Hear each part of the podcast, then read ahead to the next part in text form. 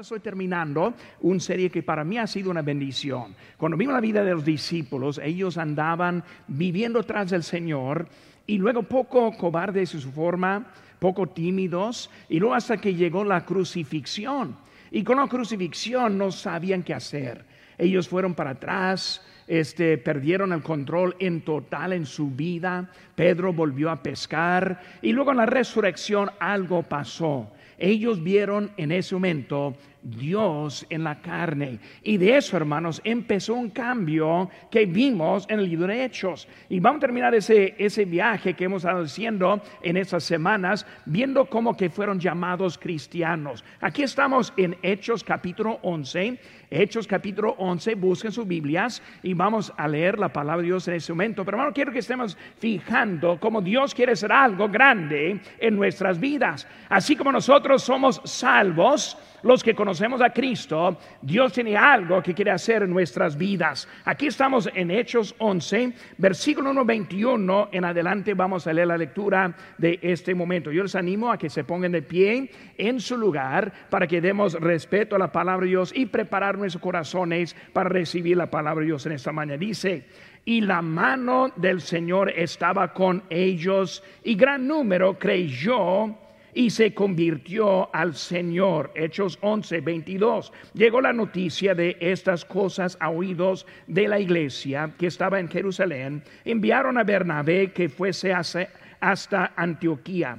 Este, cuando llegó y vio la gracia de Dios, se regocijó y exhortó a todos a que con propósito de corazón permaneciesen fieles al Señor, porque era varón bueno y lleno del Espíritu y de fe.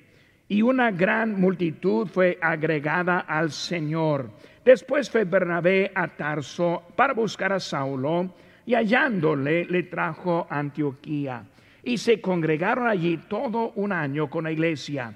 Enseñaron a mucha gente. Y los discípulos, escuchen bien, dice, se les llamó cristianos por primera vez en Antioquía. Oremos, Padre Santo, gracias Señor que tenemos este privilegio para abrir tu palabra. Señor, te pido que tú nos enseñes ahora en este momento. Gracias por todo. En tu nombre precioso que te pedimos. Amén. Pueden tomar asiento, hermanos. Ahora vemos que la vida, cuando vemos la vida, hermanos, hoy en día, la vida físicamente, desde el nacimiento, tenemos fases en que vivimos. Y cuando pensamos las fases de la vida, vemos que hay la etapa infantil, tenemos la etapa niñez, la etapa juvenil, la etapa adulta y luego la etapa de ancianos. Y cada etapa nota a dónde está físicamente en esta vida que andamos. Ahora, con cada etapa es una fase para prepararnos para la siguiente etapa.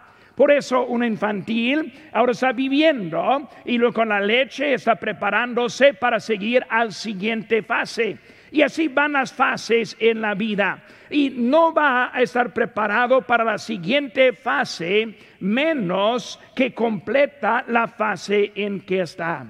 Siempre hay los que no maduran y quieren quedarse en la etapa en donde están. Y hermanos, cuando vemos eso, hay unos que como adulto, hay algunos que siguen viviendo como un niño. Y algo pasó en la transición en su vida de las etapas. Y hermanos, ninguna etapa es una etapa que está mal. Y yo siempre cuando mis hijos estuvieron en la casa, yo les animé a que siguieran en la etapa en donde están. Por eso cuando son niños, yo creo que disfruten la niñez que no están buscando a la fase de los adolescentes. Y así cuando son adolescentes, no quiere que estén mirando hacia ser adulto. Disfrute la fase en que está. Hermanos, nosotros estamos en Cristo y también espiritualmente necesitamos madurar en la vida que tenemos para seguir adelante hasta que el encuentro del Señor Jesucristo. Vamos rápidamente, hermanos, vamos aquí en Efesios 4. Busquen conmigo allí Efesios 4 y vemos algunas algunas fases que vemos aquí en Efesios que Pablo está enseñando. Versículo 1 dice, "Yo pues preso en el Señor, os ruego que andéis como es digno de la vocación con que fuisteis llamados. Hermanos, vemos aquí que el apóstol Pablo está diciendo lo que es la meta. Ni modo en la fase en que estemos en este momento, queremos ser fieles con la vocación que el Señor nos ha dado. Por eso los cristianos jóvenes que tienen muy poco tiempo en Cristo, hermanos, necesitan mantenerse fieles. ¿En qué? En la lectura de la palabra de Dios. ¿En qué? En la oración. ¿En qué? En los servicios. Hermanos, hoy en la tarde es un servicio importante para su madurez. El miércoles, las clases del comienzo, digo, los grupos de crecimientos, es una fase, una clase que es muy importante para su madurez, porque no dejen al lado lo que necesita para pasarle hasta la siguiente fase de su vida. Hermanos, cuando vemos las, las etapas, las vemos aquí en versículo 11, dice que y él mismo constituyó a unos apóstoles, a otros profetas, a otros evangelistas, a otros pastores y maestros, a fin de perfeccionar a los santos para la obra del ministerio, para la edificación del cuerpo de Cristo. ¿Qué vemos aquí? Vemos apóstoles. ¿Cómo empezaron los apóstoles? Como discípulos, como llamados de Cristo ellos se maduraron. Y vemos que cada uno ahora hace su lugar para ayudarnos a llegar a la perfección y la plenitud en Cristo. Por eso, hermanos, les animo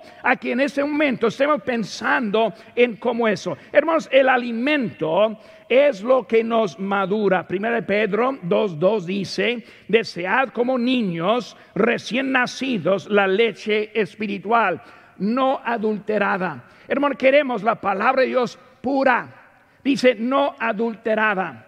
A mí no me gusta mucho el jugo adulterado. Cuando yo estoy comprando jugo, yo siempre estoy buscando que dice 100% jugo. No, no lo quiero que está adulterado. ¿Qué es eso? Que tienen también agregado azúcar, azúcar y otros sabores que pusieron para aumentar el sabor. No, hermano, yo quiero el, el jugo verdadero y hermanos, con la palabra de Dios queremos lo que es la palabra verdadera para nuestra vida. Por eso está hablando para que nosotros podamos crecer. Versículo 14, todavía aquí estamos en Efesios 4. Dice que para que no, ya no seamos que niños fluctuantes, llevados por doquiera de todo viento de doctrina.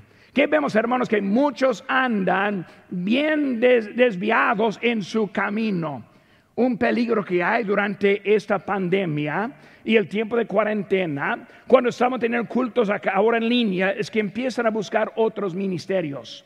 Y muchos de los ministerios que estamos mirando no son ministerios con doctrina sana y si no tenemos cuidado, vamos a estar andando desviándonos de la doctrina sana por estar poniendo atención en otros ministerios. Hermanos, necesitamos tener cuidado a dónde estamos mirando, cuidado a los ministerios que estamos promoviendo. ¿Por qué? Porque Cristo quiere hacer algo en nuestras vidas y también en nuestra iglesia. Hermanos, el producto de la salvación nos da la habilidad de tener un cambio en la vida. Dice la Biblia, Cristo en nosotros la esperanza de gloria. Hermanos, como el producto, nosotros ahora tenemos habilidad de ser un cristiano. Hermanos, desde que ellos fueron llamados cristianos, está diciendo algo acerca de su vida. Ahora, hoy en día usamos la palabra cristiano como un título. ¿Es un cristiano? Sí, soy un cristiano. Y así hablamos, pero no, no empezó así, sino que empezó un producto de la vida que ellos llevaban. Por eso fueron llamados cristianos, no por ellos mismos, no por otros cristianos u otras iglesias, no por los hermanos en Jerusalén, sino por el mundo que estuvo hablando acerca de él. Y hermano, cuando vemos eso, vemos en, en Hechos 11, fue una de una descripción de ellos. ¿Qué es lo que vieron, hermanos? Vieron la gracia de Dios dentro de ellos. Ahora, escuche mi hermano, no quiero que me apaguen. Por eso ahora el momento, por favor, déjeme, déjeme hablar. Muy bien, porque voy a ofender a algunos. Pero hermano, hay mucho de la gracia que oímos hoy en día.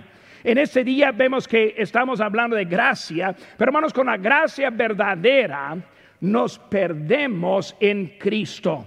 Ahora, cuando vemos la gracia de Dios en ellos, fue algo que ahora eran como Cristo. Por la gracia verdadera nos perdemos en Cristo. Por ¿qué, ¿qué, estamos hablando de eso? Hermanos, este, hablando de lo que hay hoy en día, hay unos que todavía no están dando en eso. Permíteme decir algunas cositas. Es Él quien decide mi conducta, mis amigos, las influencias las bebidas que tomo, mi vocabulario. Es Cristo quien ahora está controlando mi conducta. Es Él quien decide mi apariencia, el atavío, la ropa modesta o la ropa sensual. Ahora no quiero ofenderle, hermanos, pero hay muchos que andan con pantalones apretados, ropa y este mundana Hermano, ¿qué estoy diciendo? ¿Quién está controlando la vida? Cuando hablamos de cristiano aquí es algo diferente. Es Él quien decide, este, Él quien decide mi, mi actividad, los bailes, las fiestas, el cine. No soy yo, sino yo permito que Dios me está dirigiendo en mi vida. Él decide mi actitud en Lucas 14, 26, un texto que algunos batallan, que dice, si alguno viene a mí y no aborrece a su padre y su madre y mujer e hijos y hermanos y hermanas y aún también su propia vida, no puede ser mi discípulo. Algo duro. ¿Cómo aborrecer? ¿Cómo que puedo aborrecer a mi padre, a mi madre, a mi esposa? ¿Cómo puedo aborrecer hasta a mí mismo? Hermano, está hablando que yo soy tan perdido en Cristo, haz que todo lo demás se parece como aborrecer. O sea, mi conducta y mi vida está controlada en Cristo. Ahora, no requisitos, sino Cristo en mi vida, hermanos, no quiero ofenderles pero se demuestra la forma que vive, si está en Cristo o no está en Cristo. Se, forma se ve la forma que adora, si está en Cristo o no está en Cristo. En la forma que se viste, en la forma que habla, en las actividades que hacen, todo se demuestra si está en Cristo o no está en Cristo. Vemos algo diferente en la vida y pensando en lo que es eso. Y hoy en día culpamos la gracia simplemente para hacer lo que queremos hacer. Ah, yo vivo bajo la gracia, por eso yo puedo decir como quiero. Yo vivo bajo la gracia, por eso puedo adorar como yo quiero. Yo vivo bajo la gracia, por eso la música que yo quiero, yo la puedo tomar, cantar. Y hablamos de muchas cosas, hablando, usando y culpando la gracia, en realidad la gracia es la habilidad de Dios puesta en nosotros. Ahora, un cristiano verdadero. Permítanme unos minutos, hermanos, para ver algunas verdades. Volvemos, hermanos, rápidamente aquí nuestro texto. Estamos en Hechos, capítulo número 11. Vamos a ver algunas cositas. Primeramente, hermanos, vemos la iglesia.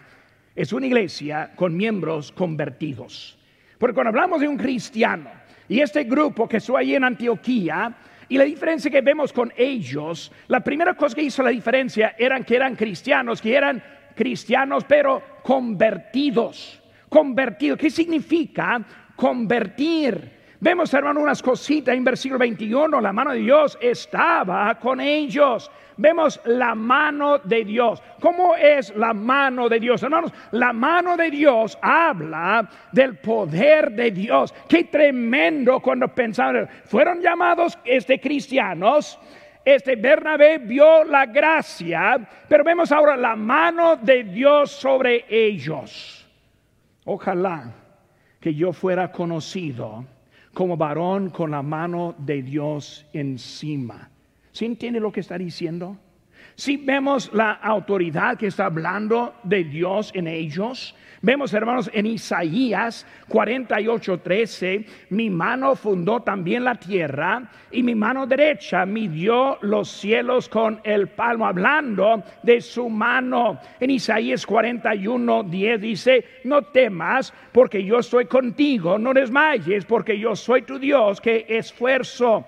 Él ahí está hablando de su diestra, de su justicia. Hermano, la mano de Dios es evidente, no es algo escondido. La policía tiene una división llamada el servicio secreto. El servicio secreto es cuando ellos se visten como cualquier otra persona, se actúa como cualquier otra persona, pero adentro ellos tienen autoridad que quieren actuar en cualquier momento. Hermanos, no necesitamos cristianos que son del servicio secreto. Queremos vivir la vida en una manera abierta como testimonio a lo que hay de este mundo. Hermanos, con la mano de Dios encima es un poder que es abierto, un poder que es evidente en la vida de ellos. Hermanos, la mano, dice la mano de Dios, estaba, una palabra muy importante, estaba con ellos, no por el momento no estuvo con ellos, sino estaba con ellos. No es que pasó por momentos, sino que ellos vivían con la mano de Dios en ellos. No solo los domingos a las 10 de la mañana. No solo en el tiempo de culto, sino cada momento de la vida de ellos. No solo a su gusto estaba, o sea que siguió con ellos la mano de Dios. Vemos qué pasó con esos hermanos. Un gran número creyó. Lo que pasó en sus vidas eh, eh, se produjo algo en gran número. Hermanos, ellos creyeron, fueron convencidos y convertidos de lo que pasó. Ellos vieron algo diferente en la vida de aquellos que cambió también la vida de ellos. ¿Por qué tenemos tan pocos que están convirtiéndose hoy en día? Es porque hay tan pocos que estamos viendo la mano de Dios encima.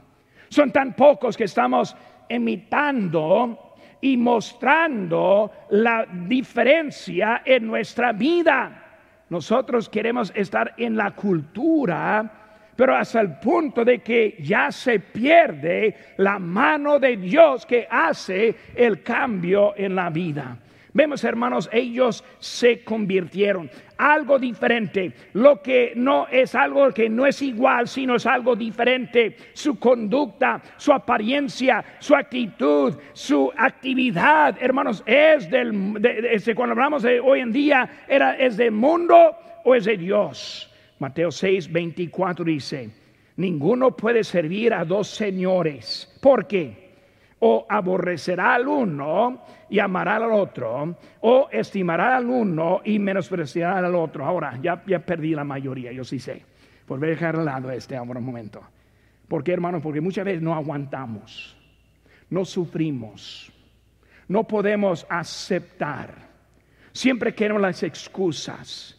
Pero la verdad es que con la iglesia en Antioquía, tuvieron miembros convertidos que mostraban la mano de Dios encima de ellos, que mostraba una diferencia verdadera en la vida de ellos. No es una religión, hermanos, cuando puede hacer lo que quieran, sino era algo diferente que pasó en la vida de ellos. Segunda cosa, hermanos, una iglesia conocida. Aquí vemos en versículo 22, llegó la noticia de estas cosas a oídos de la iglesia que estaba en Jerusalén. Por eso vemos que era una iglesia conocida. Vemos de las noticias, las noticias, noticias verdaderas de lo que otros observaron.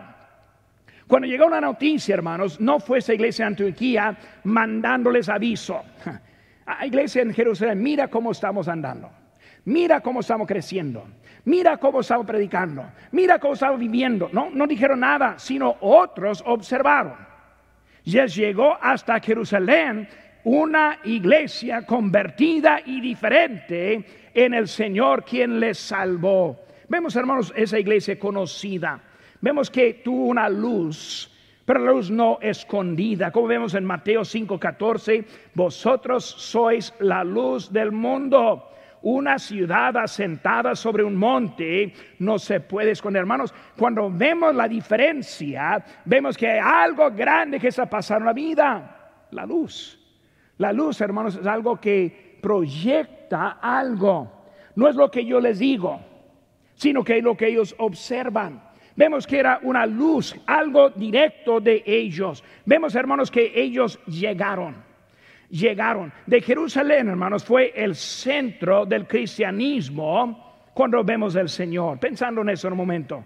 Jerusalén. Ellos fueron los que recibieron las noticias. Pero ¿cómo fue la iglesia en Jerusalén? Pues en Hechos 2.41 dice, los que recibieron su palabra fueron bautizados y se añadieron aquel día como tres mil personas. No una iglesia pequeña, no una iglesia débil, sino fue una iglesia grande. Pero hermanos, fue algo en Antioquía que llegó hasta la iglesia en Jerusalén. Hermanos, el cristianismo no fue solo para Jerusalén, ni en Antioquía, sino hasta en todo el mundo. Hermanos, esa luz ha seguido. Y desde Jerusalén a Antioquía, a otras ciudades, hermanos, hasta Lancaster, California, hoy en día la luz saliendo, miembros convertidos, testimonio claro, mensaje claro, pero habla de nuestro Señor y Salvador. Vemos, hermanos, el mensaje, una iglesia este muy claro con ellos. Hermanos, ahora tenemos que resultó ahora esa iglesia en ayuda.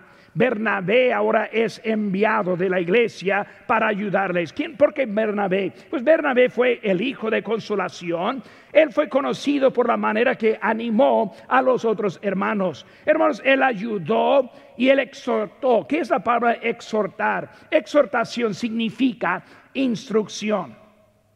Exhortación significa instrucción y, ánimo. Por hermano, cuando hablamos de exhortar, exhortar no significa regañar, es otra cosa. Exhortar es elevar, exhortar es animar, exhortar es desarrollar en ellos la vida que necesitan tener. Vemos que Él está ahí exhortando y ayudando. Hermano, ahora tenemos una iglesia con Bernabé, una iglesia también con Saulo. ¿Quién iba a ser el Pablo, el apóstol Pablo? Imagínense, hermanos, Bernabé y Pablo, no en Jerusalén, sino ahora en Antioquía. Por eso Antioquía ahora es el centro, porque fueron llamados cristianos. Interesante. No en Jerusalén, no en otra parte, sino en Antioquía. Por eso vemos que hay un centro que está formando en esta iglesia, en esta ciudad de Antioquía. Vemos también, hermanos, una iglesia con propósito de corazón. Versículo 23. Este cuando llegó vio la gracia de Dios, se regocijó y exhortó a todos a que con propósito de corazón permaneciesen fieles al Señor. Hermanos, él vio la gracia de Dios. ¿Qué es la gracia? La gracia es el favor no merecido, como con la salvación como con las bendiciones. Hermanos, no merecemos estar bien con Dios.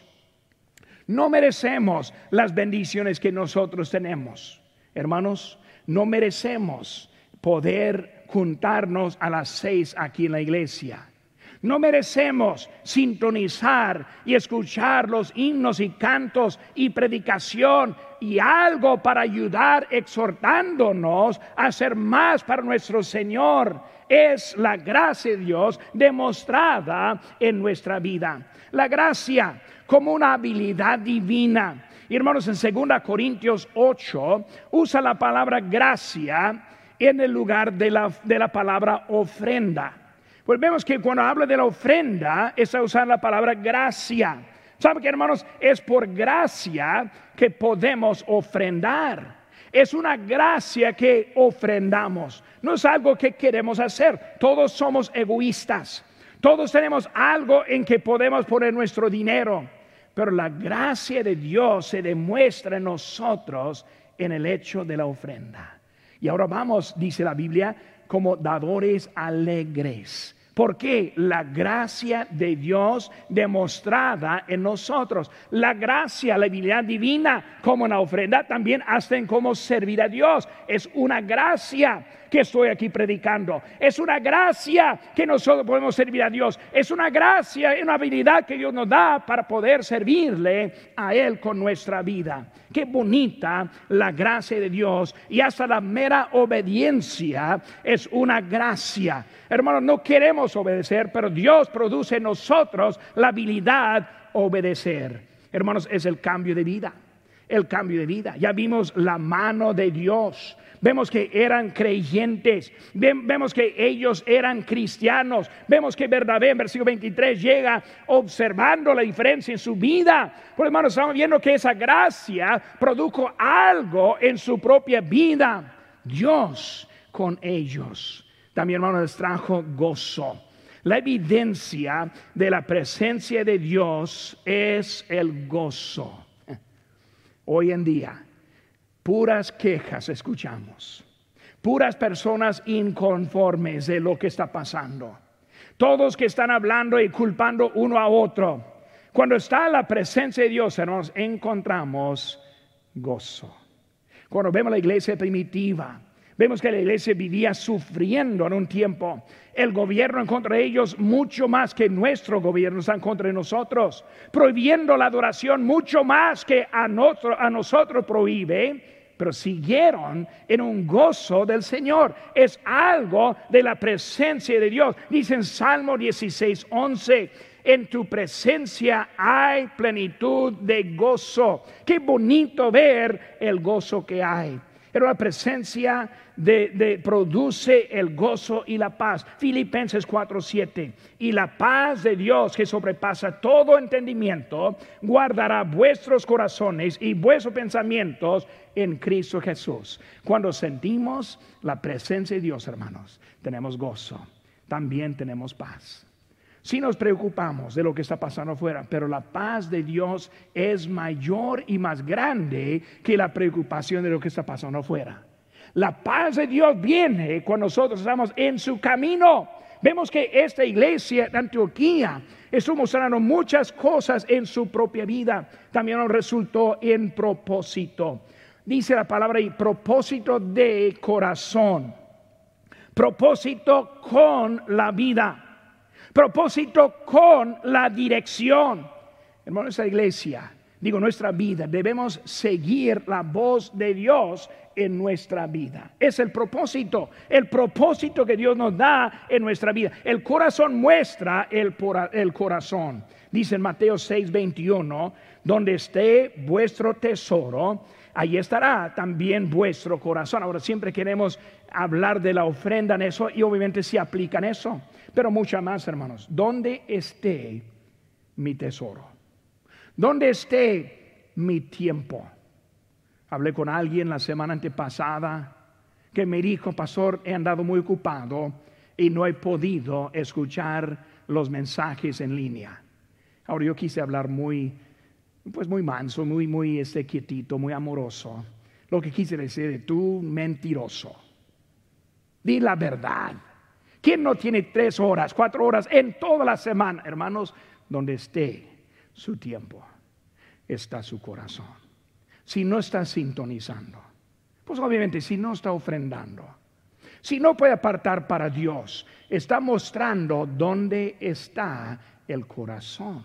Hermano, no hay manera para mentir y para negar lo que Dios está diciendo. Es el propósito del corazón. Hemos visto, hermanos, que eran miembros convertidos, obviamente cambiados conocida la iglesia y también iglesia con el propósito este, de, corazón. Número cuatro, hermanos, la iglesia fue el centro de la gran comisión. Vemos rápidamente otro capítulo más adelante, hermanos, aquí rápidamente, capítulo 13, versículo 1, dice, había entonces en la iglesia que estaba en Antioquía profetas y maestros, Bernabé, Simón, el que se llamaba Níger, Lucio, el, de Sirene, Manaén, el que se había criado junto con Herodes el tetrarca, y Saulo, ministrando estos al Señor, ayunando, dijo el Espíritu Santo, apartadme a mí, a, Bernabé y a Saulo para la, obra a lo que, lo que los he llamado. Es el centro de la gran comisión. Hay que recordar, hermanos, la gran comisión fue dada en Jerusalén con los apóstoles. Por tanto, id y hacer discípulos. La gran comisión. Pero la evidencia de la gran comisión fue hecha en Antioquía, diferente. Jerusalén no vemos enviando a Saulo y Bernabé. Vemos Antioquía enviando a los primeros misioneros a los campos que vemos allí. Hermanos, Jerusalén fue el centro del cristianismo. Cristo nació en Belén. Hermanos, vemos que fue cerquita de Jerusalén. Vemos que también su ministerio estuvo en la mayoría en Jerusalén. Fue crucificado en el Calvario, ahí pegado a Jerusalén. Ahí fue sepultado y resucitado. La gran comisión fue dada en Jerusalén. Pero hermanos, vemos que la falta de la obediencia. Como en Hechos 1.8 dice, recibiréis poder cuando haya venido sobre vosotros el Espíritu Santo y me seréis testigos en Jerusalén, y etcétera. Pero vemos en Hechos 8.1, dice aquí, y Saulo consentía en su muerte. En aquel día hubo una gran persecución contra la iglesia que estaba en Jerusalén y todos fueron esparcidos. ¿Qué vemos? Hechos 1.8, la gran comisión. Hechos 8.1, la persecución. ¿Por qué la persecución? Para enviar a los que no obedecieron. Ellos fueron llamados ellos hubieran recibido el mandamiento y ahora son enviados por la persecución que fue dado. Hermanos, hay que tener cuidado. Si no obedecemos a Cristo, Cristo nos puede hacer. Cristo puede obligarnos a la obediencia. Vemos, hermanos, que la desobediencia produjo un cambio en ellos. Hermanos, vemos el producto con eso. Líderes capacitados. Hablando de Bernabé, hablando de, Pablo, líderes sometidos a la dirección de Dios, líderes esperando ser enviados, hermanos. Esperar no significa sentado no haciendo nada, sino ya estaban enseñando, ya estaban predicando, esperando al Señor hasta que Él envíe. Nuestra vida, hermanos, debemos estar sirviendo a Dios, esperando. Señor, úsame. Pero mientras, aquí soy activo. Mientras sigo mi clase, Mientras voy a predicar, voy a ganar almas. Mientras voy a invitar a otros a la iglesia. Mientras voy a testificar. ¿Por qué? Estoy esperando hasta que el Señor me envíe. Vemos que ellos estuvieron activos esperando al Señor. Vemos a Bernabé ahora, él fue enviado de Jerusalén, él fue a Tarso. Y luego, hermanos, este hay que estar listos. Jóvenes, ocúpense ya para ser enviados más adelante. Vemos, hermanos, que los héroes de nuestra iglesia, Bernabé y Saulo. Qué bendición fue para esa iglesia en Antioquía. Hermanos, en esta tarde vemos que er, ellos fueron llamados cristianos. ¿Es usted un cristiano como título o cristiano por el hecho? ¿Cristiano conocido por otros cristianos o cristiano conocido hasta por los del mundo.